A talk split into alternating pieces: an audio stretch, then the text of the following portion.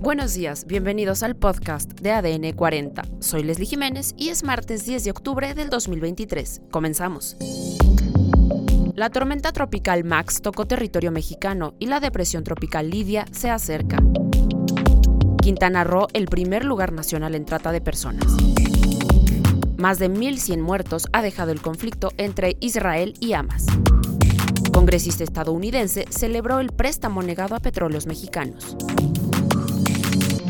Pero antes, en nuestro tema principal, aumenta el número de mexicanos atrapados en Israel. Hasta el momento se han reportado 500 mexicanos atrapados en Israel, entre los que se encuentran 52 originarios de Nayarit, 47 de Aguascalientes, 22 campechanos, 8 tamaulipecos, así como el equipo de gimnasia rítmica femenil.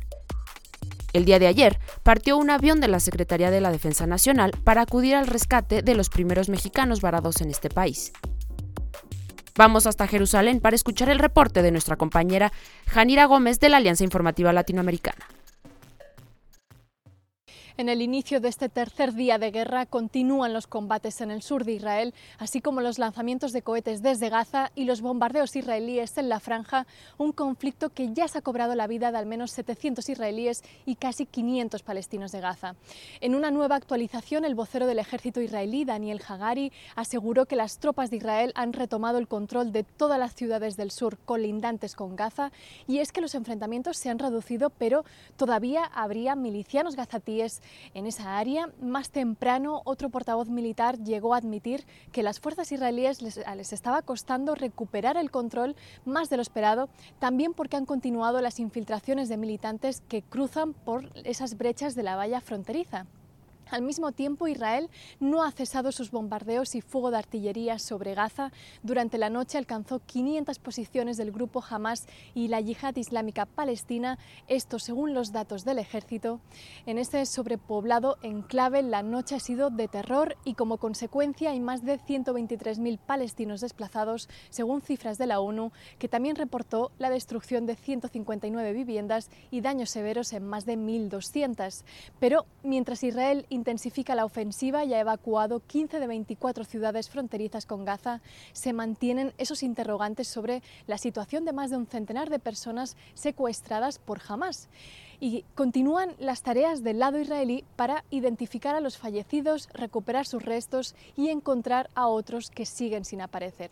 Rescatistas israelíes informaron que han encontrado al menos 260 cuerpos en una zona del desierto del Negev donde se celebraba un festival de música el sábado cuando inició este masivo ataque de Hamas.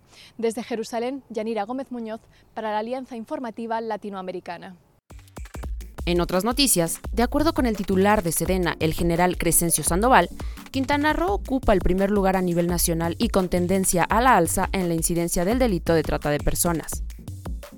Sandoval González informó que en agosto se registraron nueve casos de trata de personas en esta entidad, y entre enero y agosto de este año se dieron 62 casos. Aunque, a pesar de este desalentador panorama, el secretario de Defensa subrayó los logros en materia de seguridad en Quintana Roo, ya que afirmó que otros delitos como homicidio doloso, secuestro y robo de vehículos muestran una disminución significativa. Además, la tormenta tropical Max tocó tierra este lunes en el estado de Guerrero, donde causó lluvias intensas con puntuales torrenciales, rachas de viento y oleajes en las costas, según informó el Servicio Meteorológico Nacional.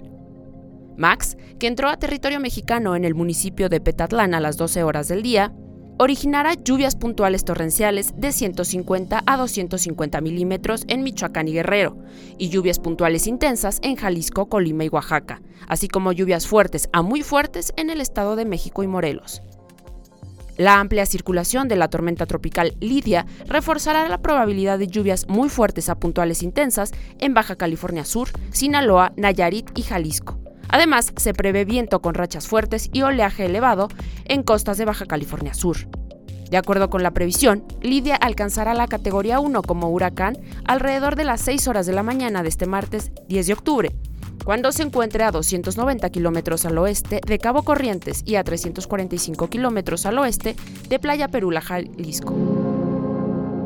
Por otro lado, tras el estallido del conflicto bélico en Israel y Gaza, la cifra de muertos asciende a más de 1.100 personas y 5.500 heridos. Israel afirmó este lunes que ha retomado zonas atacadas por el grupo islamista y lanzó un bombardeo sobre más de 130 lugares de la franja de Gaza. Por su parte, el grupo Hamas amenazó con matar uno a uno a las decenas de rehenes que se llevó de la franja de Gaza. En otros temas, la congresista María Elvira Salazar felicitó a la presidenta del Banco de Exportación e Importación de Estados Unidos por negar un préstamo de 800 millones a petróleos mexicanos, debido a la política del gobierno mexicano a suministrar combustible gratuito al régimen cubano. Evilar Salazar aseguró que con México enviando petróleo gratuito a Cuba están financiando directamente la opresión de la dictadura cubana sobre su pueblo. Y en los deportes, el equipo de fútbol Fortaleza de Brasil salió al campo de la mano de varios cachorros para impulsar una campaña sobre la adopción de estas mascotas. Y en los espectáculos, el líder de YouTube, Bono, rindió tributo a los 260 fallecidos en el pasado fin de semana, en un concierto de música electrónica en Israel. Bono interpretó Pray in the Name of Love durante su concierto en Las Vegas. Esto fue todo por hoy en el podcast de ADN 40. Yo soy Leslie Jiménez y recuerda seguir a ADN 40 en Spotify, Apple o tu plataforma de audio favorita.